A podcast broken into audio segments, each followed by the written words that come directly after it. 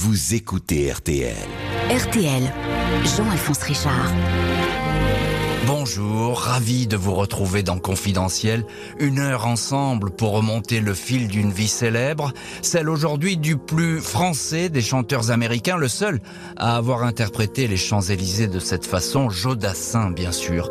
Tout d'un playboy charmeur et désinvolte, le chanteur des temps heureux, des premiers flirts et des copains, même si derrière ce masque se cachait un homme qui n'avait en fait aucune confiance en lui et qui va s'épuiser dans cette vie de succès, d'excès et de lumière permanente. Jodassin chantait avec son cœur, et c'est ce cœur qui finalement va lui jouer des tours et l'abandonner.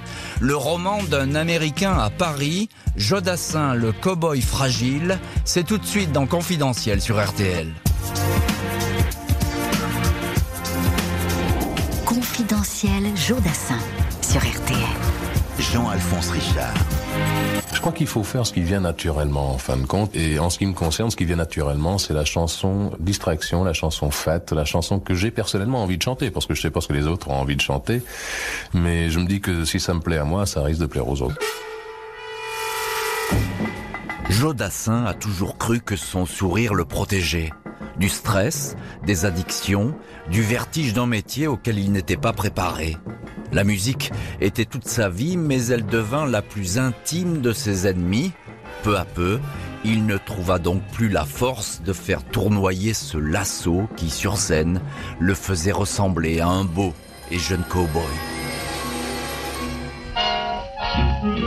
C'est en Amérique, à New York, que Joseph Ira Dassin, aussitôt surnommé Joe, a vu le jour juste avant la guerre. Descendant d'une famille d'immigrés juifs d'Odessa, à qui un employé de l'immigration avait donné sans réfléchir le nom de Dassin. Premier enfant de Jules Dassin, qui après avoir appris le métier d'acteur fait ses premiers pas d'assistant réalisateur, et de Béatrice Launer, une violoniste de talent qui a travaillé avec le célébrissime musicien Pablo Casals. Ces dix premières années, Jodassin les passe à Hollywood avec ses deux sœurs, Ricky et Julie, dans une maison près de Sunset Boulevard. D'ici, le petit garçon peut apercevoir ces collines sur lesquelles se dressent les fameuses lettres blanches qui désignent la Mecque du cinéma. C'est pour travailler avec le maître du suspense, Alfred Hitchcock, que son père, Jules Dassin, est venu à Hollywood. Il va y faire carrière pour devenir l'un des réalisateurs les plus en vue des studios. Jodassin est un garçon sage, poli, souriant, qui ne fait pas parler de lui. S'il lui arrive de traîner avec son père sur les plateaux de tournage, c'est avec sa mère qu'il passe le plus clair de son temps, prend ses premières leçons de musique et commence à chanter. Au cours d'une partie de fléchette avec sa sœur Ricky, Jodassin va hériter d'une particularité physique qu'il ne pourra plus jamais effacer, lui donnera des complexes et le fera souvent se détester devant un miroir. Une fléchette est venue un jour se planter dans sa tempe gauche et a sectionné un muscle. À cause de cette déficience, Jodassin se mettra à loucher de plus en plus fortement. Il lui arrivera souvent de dissimuler ce regard convergent derrière des lunettes noires. Jodassin ne va pas goûter longtemps à la vie tranquille d'Hollywood. À partir de sa onzième année, la famille Dassin essuie une première tempête. En pleine guerre froide avec l'URSS, le sénateur McCarthy ouvre la chasse aux communistes dans l'industrie cinématographique. Hollywood tremble, Jules Dassin est sur la liste noire, placé sous surveillance et rapidement confronté à des menaces judiciaires. La famille n'a pas d'autre choix que l'exil, les Dassin quittent dans l'urgence la Californie parviennent in extremis à se rendre en France. Terminée l'insouciance, Jodassin se retrouve pensionnaire en Suisse à l'Institut Le Rosé, une école privée internationale pour gosses de riches. Cette fois, ça n'est fini du cocon familial. Jodassin va devoir grandir tout seul, d'autant plus que son père est tombé amoureux d'une autre femme, l'actrice grecque Mélina Mercouri. Ce coup de foudre, en plein festival de Cannes 1955, où le réalisateur présente du rififi pour les hommes, va être fatal au couple Jules et Béatrice Dassin. Jules annoncera à son épouse et à ses enfants qu'il divorce en leur adressant un simple télégramme. Joe, qui commençait à goûter au cinéma avec des petits rôles, va alors tourner le dos à son père et à la France.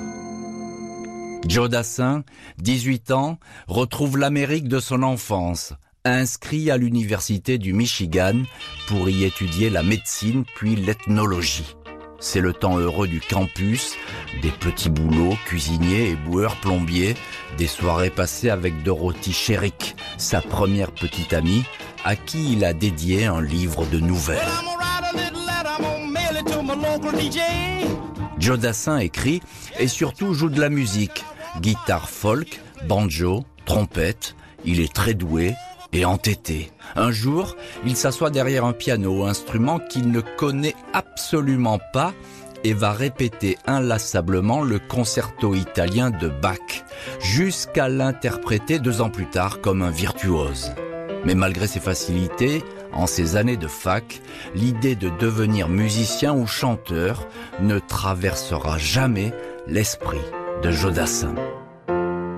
Loin de Paris, Jodassin a peu à peu pensé ses plaies avec son père qu'il revoit de temps à autre. La complicité avec sa mère qui vit en Suisse, elle, n'a jamais cessé.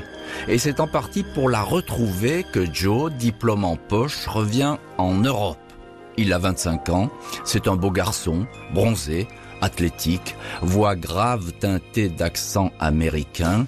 Il plaît beaucoup aux filles, comme celle qu'il va rencontrer un soir du mois de décembre 1963. Pour moi, la vie va commencer. Au pavillon d'Armenonville à Paris, lors d'un bal masqué pour la sortie française du film Un monde fou fou fou de Stanley Kramer, Jodassin croise celle qui va être son premier grand amour, sa plus fidèle conseillère, la seule femme qui saura détecter chez lui les angoisses d'un homme confronté à la célébrité.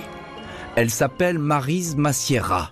Dans trois ans, elle deviendra Marise Dassin au cours d'une cérémonie à la mairie du 14e arrondissement de Paris, des noces confidentielles, par superstition, les mariages ayant toujours entraîné des divorces chez les Dassins, Joe n'invitera aucun membre de sa famille à cet événement. C'est la vie de bohème pour Jodassin. Un peu assistant pour son père sur des tournages, un peu doubleur de films où son accent fait sensation, un peu écrivain de nouvelles qu'il envoie au New Yorker ou à Playboy, et bientôt chanteur malgré lui.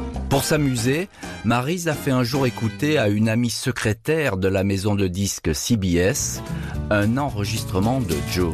Je ne sais pas d'où il vient. Une reprise en français d'un classique du folk, Freight Train. Cette voix chaude et inconnue fait aussitôt le tour de CBS. La maison de disques va mettre six mois pour convaincre ce chanteur très réticent de signer un contrat et d'enregistrer. Jodassin trouvera son premier disque très mauvais, sans se douter que ce train qu'il fredonne n'allait plus jamais s'arrêter. Je ne sais pas d'où il vient. Je ne sais pas où il va. Confidentiel, Jean-Alphonse Richard sur RTL. Joe Dassin. Jodassin, une enfance américaine qu'il n'oubliera jamais, et puis euh, l'exil en Europe quand il a une douzaine d'années. On en parle dans ce confidentiel avec Stéphane Loisy. Bonjour et bienvenue sur RTL. Bonjour Jean-Alphonse. Stéphane Loisy, avocat et surtout éditeur de deux biographies de Jodassin aux éditions du Rocher. Un mot, Stéphane Loisy, sur ces dix premières années américaines, période très courte, mais qui va à jamais marquer Jodassin. Oui, oui, ça a marqué son ADN profondément. Tout d'abord parce que s'il se retrouve aux États-Unis, c'est par le fait que ça, en raison du fait que sa famille a migré vers les États-Unis. Euh, son père va y faire une carrière extraordinaire, Mhm. Jules Dassin. Et effectivement, ce sont des années de bonheur. Ce sont des années finalement euh, où le rêve américain se réalise pour la famille Dassin et plus particulièrement pour Jules Dassin, et qui vont être effectivement son ADN profond. C'est un nomade, Joe Dassin, f- viscéralement, mais, mais son origine, sa terre d'origine, c'est les États-Unis. À quoi ressemble l'exil forcé en Europe de la famille Dassin? Alors l'exil forcé, il part de, de, à la base du macartisme, donc c'est quelque chose de très très grave, puisque à l'époque, euh, Jules Dassin, qui a un temps euh, été affilié au Parti communiste, se retrouve dénoncé par un de ses confrères euh, réalisateurs, et il se retrouve obligé de quitter les États-Unis avec perte et fracas. Le socle familial va lui-même exploser, et s'il y a une obsession chez Joe Dassin, c'est de maintenir le cocon familial avec son épouse, avec qui il va avoir pas mal de difficultés, une vie très prenante, etc. Mais c'est vraiment, il a un sens de la famille très très proche qui vient de cette déchirure euh, originelle qui est la séparation de son père, de, sa mère. Alors ce divorce, on l'a évoqué dans, dans ce confidentiel. Jodassin retourne aux États-Unis, étudiant. Est-ce que c'est là-bas, chez lui donc, qu'il a le déclic pour la musique Le déclic pour la musique, en fait, c'est quelqu'un qui cherche énormément. Il faut savoir que Jodassin, à la base, il va, faire des études d'anthropologie, il va écrire, il va devenir journaliste, il va exercer euh, euh, énormément de petits métiers. Et le déclic pour la musique se fait assez progressivement. Et c'est pas quelqu'un qui veut être euh, à la base musicien. C'est quelqu'un qui subit des influences américaines, Bob Seger, Bob Dylan, qui va rencontrer, Creedence Clearwater Revival, qui sont des grands grands groupes à l'époque. Donc il baigne là-dedans et ça va lui donner l'envie finalement de devenir par défaut un chanteur. Euh, pourquoi est-ce que finalement, alors qu'il est, il est bien aux États-Unis, pourquoi est-ce qu'il revient finalement en France? Bah, Il revient en France parce qu'il aime la France profondément, que finalement il se sent étrangement assez proche de la culture française par ses lectures. C'est quelqu'un qui lit énormément et il est très, il se dit souvent très influencé par la littérature française. Et puis il va y avoir la rencontre avec Marise Massiera, Exactement. hein, qui va être euh, son épouse bientôt. On peut dire que Jodassin, sans Marise Massiera, n'aurait jamais fait une telle carrière? Oui, elle croit, plus en lui que lui ne croit en lui d'ailleurs en fait. Et elle va le soutenir malgré il faut pas oublier que les premiers disques sont des échecs. C'est-à-dire que ça ne fonctionne pas il a un style qui ne plaît pas qui n'est pas dans le dans l'air du temps. Il est justement trop peut-être métissé au niveau culture américaine alors que la, la chanson euh, franco-française vraiment est à son apogée. Et, et c'est vraiment elle qui malgré lui va l'imposer et va lui, surtout l'encourager à continuer. Jean-Alphonse Richard Confidentiel sur RTL. Jodassin a 28 ans. Ses premières chansons ne lui ont rapporté ni notoriété, ni confort, ni argent. Tout au plus un succès d'estime auprès de certaines personnes qui continuent à croire en cet artiste qui porte un nom célèbre mais ne s'est toujours pas fait un prénom. Il y avait dans sa voix un climat totalement différent et parfaitement séduisant, se souvient Monique Le Marcy qui, à RTL, continue alors, contre vents et marées, à le programmer. Malgré ses encouragements, Jodassin n'a plus le cœur à chanter, prêt à jeter l'éponge, comme s'il sentait confusément que ce métier, qui provoque chez lui davantage de stress que de légèreté, n'était pas fait pour lui. Ce n'est pas la peine, j'arrête tout, annonce-t-il un jour à CBS, avant de se raviser. Jodassin sera ainsi toujours cyclotimique, abonné aux descentes vertigineuses à la moindre contrariété, aux accès de bonne humeur quand le succès est au rendez-vous. Jodassin reste dans l'écurie CBS, mais la suite n'est pas encourageante. Les chansons qu'il enregistre se suivent et se ressemblent. Euh, à cette heure-ci, c'est toujours la même chose.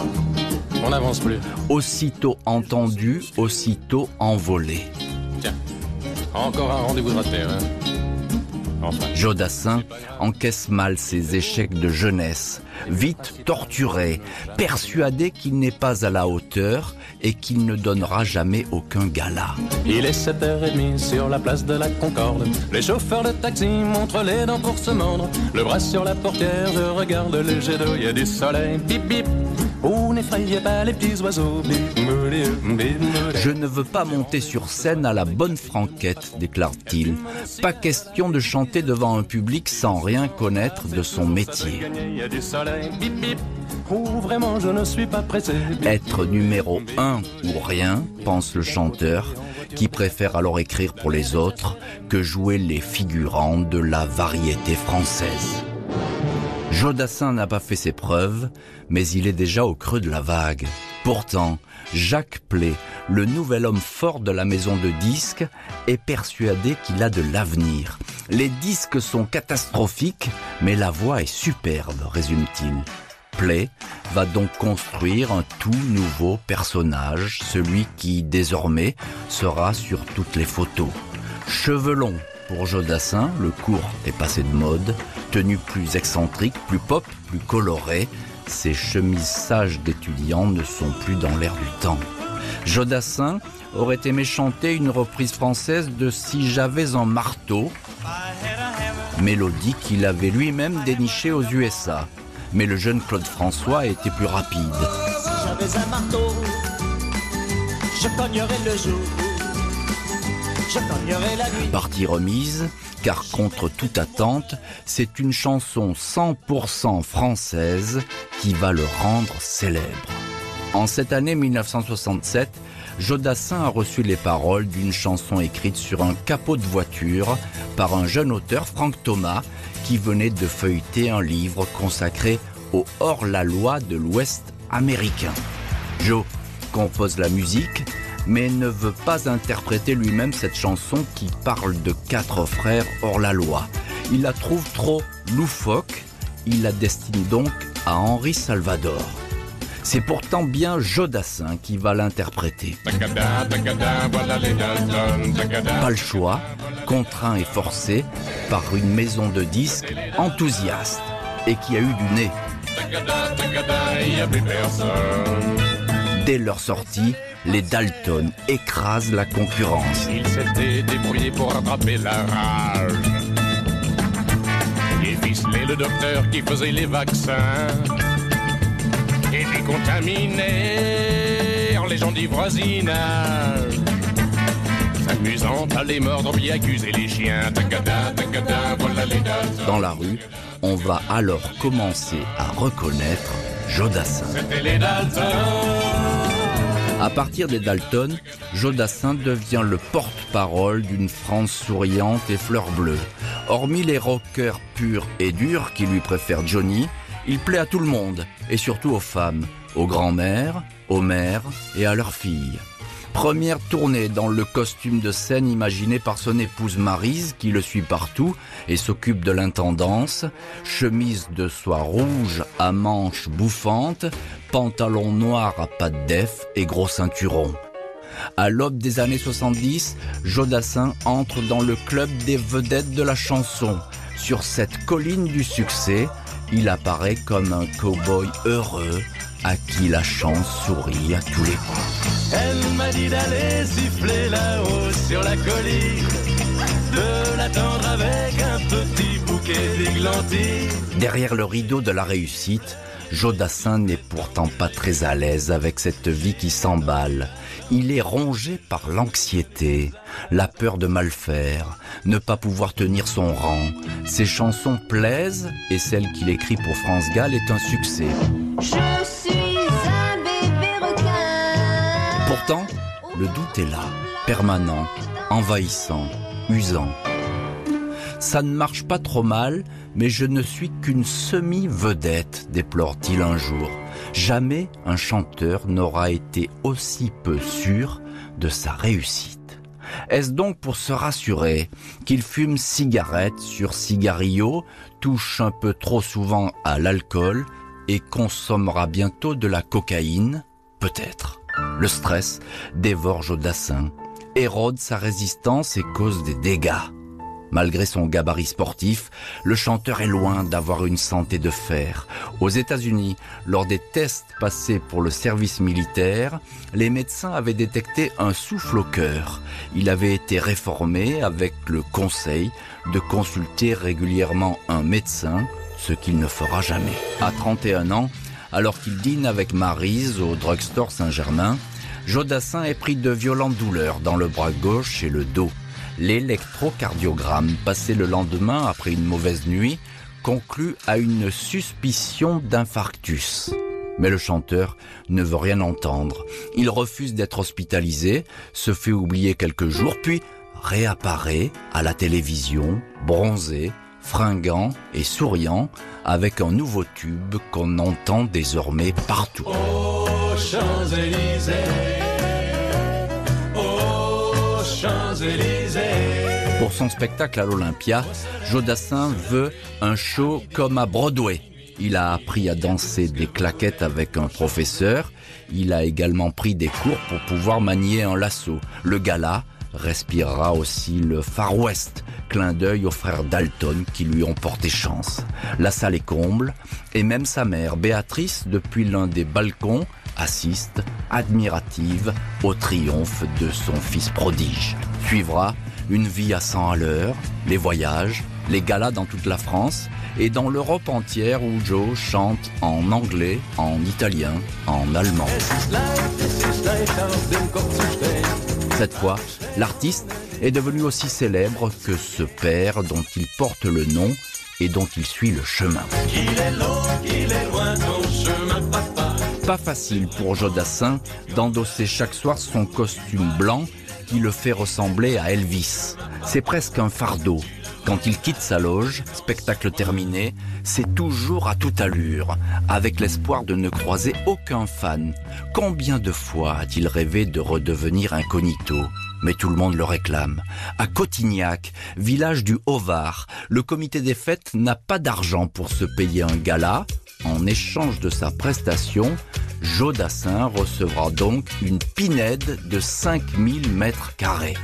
On le fait venir jusqu'à Tahiti. Il a failli refuser, mais en posant le pied en Polynésie, il est tombé amoureux du lagon et des cocotiers.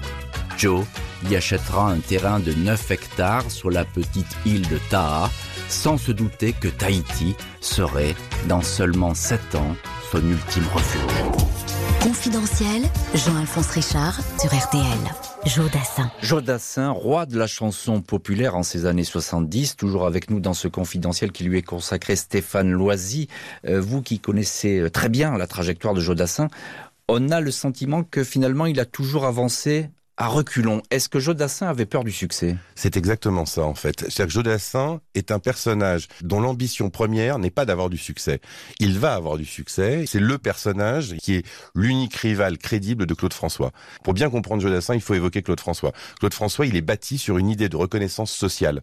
C'est-à-dire que c'est un petit enfant venu d'Alexandrie qui veut réussir à tout prix et une réussite clinquante. Pour Jodassin, la perspective est différente. C'est quelqu'un qui a fait des études, c'est quelqu'un qui a fait une maîtrise d'anthropologie, c'est assez étonnant mais c'est vrai, et qui finalement se retrouve en, en, chanteur populaire. Il y a des anecdotes assez amusantes sur ce point, où Jodassin refuse le statut de vedette, avec tout ce que ça peut avoir de ridicule et finalement de réducteur pour lui.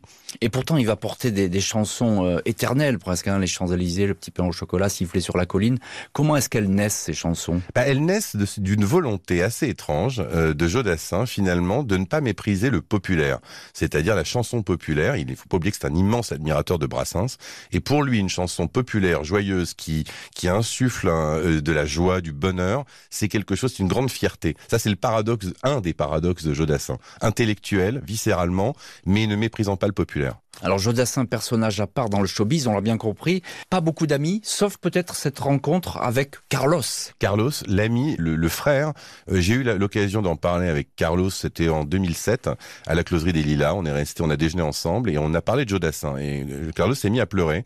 C'est-à-dire, c'était Joe. C'était pas vraiment une relation parmi tant d'autres. C'était vraiment son, frère de sang. Il parlait d'ailleurs de, de, ses addictions. Il parlait du côté euh, destructeur de Jodassin. Et il m'en a parlé avec une profondeur bouleversante, comme s'il avait perdu son unique ami euh, dans, le, dans le milieu artistique. Alors vous avez évoqué euh, les addictions qui vont euh, commencer un petit peu sur le tard dans la carrière de Jodassin. Pourquoi finalement cette dérive? Chez Jodassin, il faut alors c'est très dur de donner. J'en ai parlé avec Richard De Witt, vous savez, du groupe Il était une fois, qui était la première partie euh, pendant des années de, de Jodassin. Il m'expliquait effectivement, bah, c'est un secret de polichinelle, c'est quelqu'un qui était très excessif, et c'est quelqu'un qui trouve aussi dans l'alcool une manière aussi de trouver une énergie. Il faut pas oublier qu'il n'y a pas que de l'autodestruction. Il y a l'alcool, il y a la cocaïne, il y a toutes ces drogues-là qui, ont au départ un effet boostant. Et là, ça renvoie aussi au showman et aux besoins de performance. Moi, je pense qu'en fait, sa part d'ombre est indissociable de sa part de lumière. C'est-à-dire que d'un côté, il y a le Jodassin en costume blanc qui est perfectionniste, un showman absolu. Euh, et derrière, vous avez un être humain brisé, blessé, euh, qui, malgré le succès, malgré la reconnaissance, n'arrive pas finalement à être à être fait pour le bonheur et pour la vie. Et, et c'est peut-être de ce côté-là qu'il faut chercher un Jodassin qui a des aspérités, car il a des aspérités derrière euh, une apparence extrêmement clean et, et bienveillante. En cette année 1973, un événement rempli d'allégresse, Jodassin, et va à jamais bouleverser bouleverser son existence. Marise attend un enfant. La grossesse est difficile et c'est prématurément que naît le 14 septembre un petit garçon baptisé Joshua. Le chanteur sera omniprésent à l'hôpital américain de Neuilly, mais Joshua ne survivra que cinq jours. Jodassin est totalement désemparé. Autour de lui, tout se dérègle comme si cette tragédie avait soudain attiré l'ombre. Après 13 ans de vie commune, son couple avec Marise se délite et finira par se briser. Le déménagement de l'appartement de la rue d'Assas jusqu'à la luxueuse maison de Feucherolles près du golfe de Saint-Nom-la-Bretèche ne changera pas la donne. Le divorce sera inéluctable. Il y a eu un moment où Joe a voulu autre chose. C'est très humain, dira Marise. Jodassin est devenu un homme fragile et friable. Heureusement pour lui, il a retrouvé sur scène la réussite qui depuis quelques mois lui échappait au point de laisser penser que Jodassin était passé de mode. En cet été 1975, on n'entend à nouveau que lui à la radio et on ne voit que lui sur les plateaux télé. La chanson, à l'origine de ce comeback, est italienne, réarrangée en compagnie des paroliers Claude Lemel et Pierre Delanoë l'espace d'un week-end à Deauville.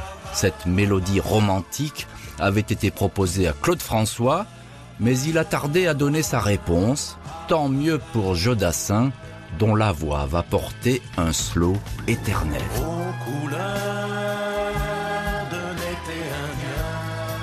Dans une boîte de nuit de Courchevel, alors qu'il se sépare de Marise, Jodassin a croisé Christine Delvaux. Cette jolie blonde est encore étudiante et de temps à autre, elle tient le magasin de photos de son père à Rouen. Entre Joe et Christine, la romance sera immédiate et fusionnelle. Le chanteur, qui s'était quasiment caché lors de son premier mariage, invite cette fois 500 personnes à cette deuxième noce en blanc à Cotignac, le village où il a hérité de la fameuse Pinède. Mais cette passion incandescente va être un feu de paille. Le mariage ne dure que deux ans. Derrière les murs de Feucherolles, le couple va vite se déchirer et parfois même se disputer bruyamment. La naissance de deux garçons, Jonathan puis Julien, ne modifiera pas le cours inéluctable du destin. Et si ce soir on dansait le dernier slow? Jodassin chante ce dernier slow et c'est comme si sa vie glissait entre ses doigts. Lui, qui jusque-là semblait tout contrôler et s'inquiéter du moindre détail, a lâché prise. Jodassin brûle sa vie entre fêtes successives et plaisirs dangereux. Le voilà jusqu'au bout de la nuit dans les discothèques avec son ami Carlos où l'alcool coule à flot. Un soir, lors d'un gala à Nantes, Jodassin arrive sur scène complètement ivre. Il sera incapable d'aller au bout de son tour de chant. La drogue, la cocaïne, est aussi devenue la mauvaise conseillère de la star Jodassin. Après que son nom soit apparu sur des écoutes, le chanteur est discrètement interpellé chez lui.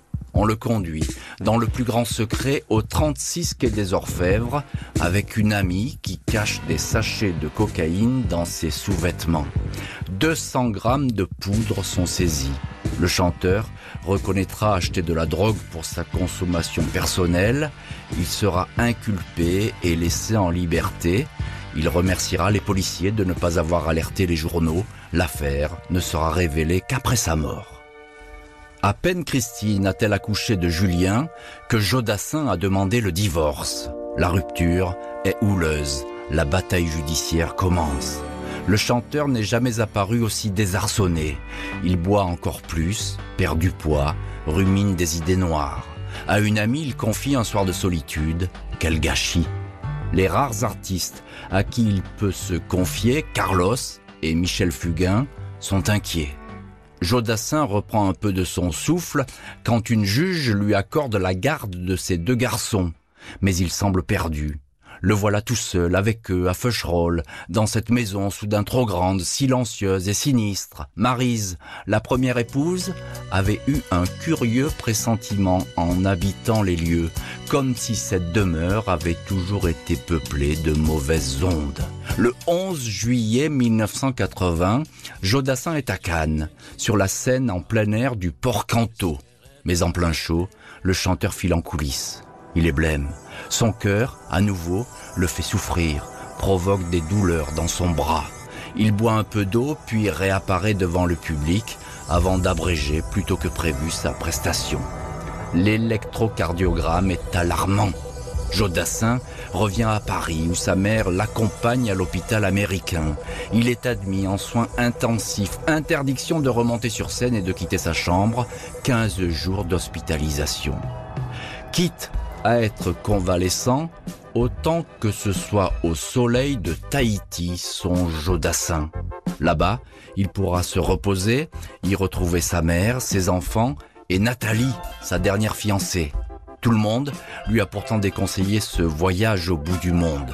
Carlos, à qui il téléphone, lui répète avec obstination ⁇ Je te demande de ne pas partir, le voyage est long, c'est trop fatigant. Mais Joe n'écoute personne, persuadé que les mauvais moments sont derrière lui et que son cœur, apaisé, se remettra à battre normalement en Polynésie. Ça va pas changer le monde.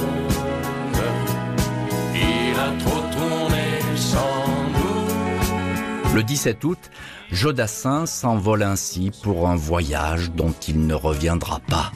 Trois jours plus tard, avec l'un de ses paroliers, Claude Lemel, et une poignée d'amis, le chanteur déjeune dans un restaurant de papettes chez Michel et Eliane. Il est de bonne humeur, il a prévu de partir en excursion plusieurs jours sur l'atoll de Rangiroa. Mais soudain, son regard se voile et il s'écroule. Cette fois, le cœur n'a pas tenu. Un massage cardiaque, puis un transport d'urgence à l'hôpital ne parviendront pas à le faire revenir à la vie. Jodassin, 41 ans, rendra son dernier souffle sous les yeux de sa mère Béatrice. Son cercueil d'acajou, au poignet d'argent, sera enseveli une semaine plus tard dans la terre du vaste cimetière Hollywood Forever à Los Angeles. Jodassin avait toujours su qu'un jour il reviendrait chez lui. Il voulait y suivre les routes du Texas, sillonner la baie de San Francisco et descendre le Mississippi avec son banjo, sans savoir que son cœur s'arrêterait trop tôt et le priverait de ses rêves d'enfant.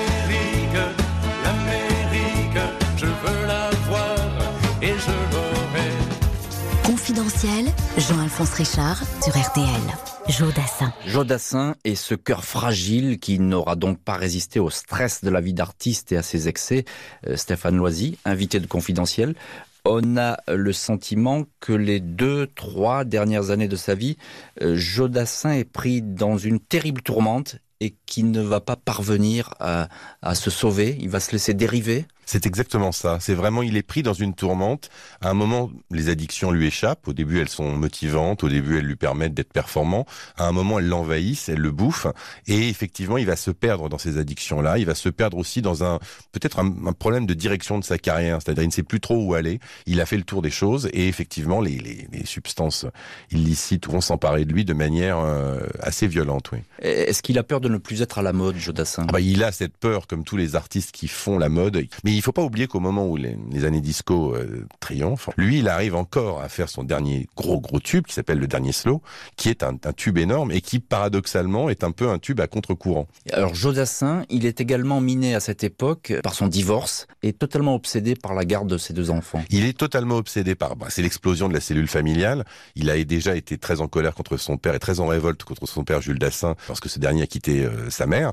Et lui, il se retrouve finalement à perpétuer euh, la malédiction si je puis dire, d'un socle familial qui explose. C'est pas un secret non plus de dire que l'épouse de Jodassin avait aussi quelques problèmes avec les addictions. Jodassin, qui était un homme qui s'était livré corps et âme à son métier, a perdu pied avec sa famille et à un moment, bah, effectivement, il va être bouffé.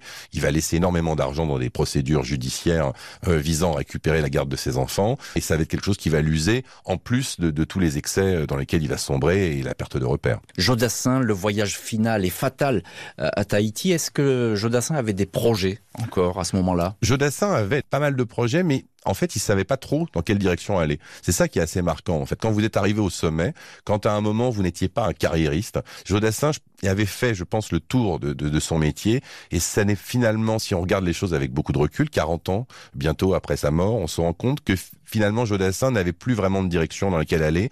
Les années 80 lui auraient pas été forcément, j'en suis convaincu, favorables, parce que c'est tout ce qu'il n'aimait pas les années 80. Claude François y aurait été comme un poisson dans l'eau, mais euh, Jodassin s'y serait profondément ennuyé à mon avis. Je reste persuadé qu'en fait, il serait revenu à ses premières amours.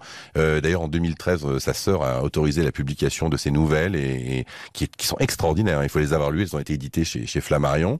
Et je suis persuadé, je ne sais pas pourquoi, c'est un instinct d'instinct, qu'il serait allé vers l'écriture. Il est déjà un, personnage absolument central, à mon sens, dans, la chanson française. Il est un des rares de cette époque, avec Michel Delpech, avec quelques autres, qui n'est pas méprisé par les intellectuels et qui est adoré par le grand public. Euh, J'ai même été étonné de voir que François Hollande est un inconditionnel de, de Jodassin. Écoute, n'écoute que ça. Merci beaucoup Stéphane Loisy de nous avoir accompagnés dans ce confidentiel Jodassin. Merci à François Touchard pour la réalisation de cette émission. Justine Vignot à la préparation. La semaine prochaine, un inédit de confidentiel. Un guitariste gaucher météore de la galaxie du rock'n'roll, Jimi Hendrix. Vous écoutez RTL.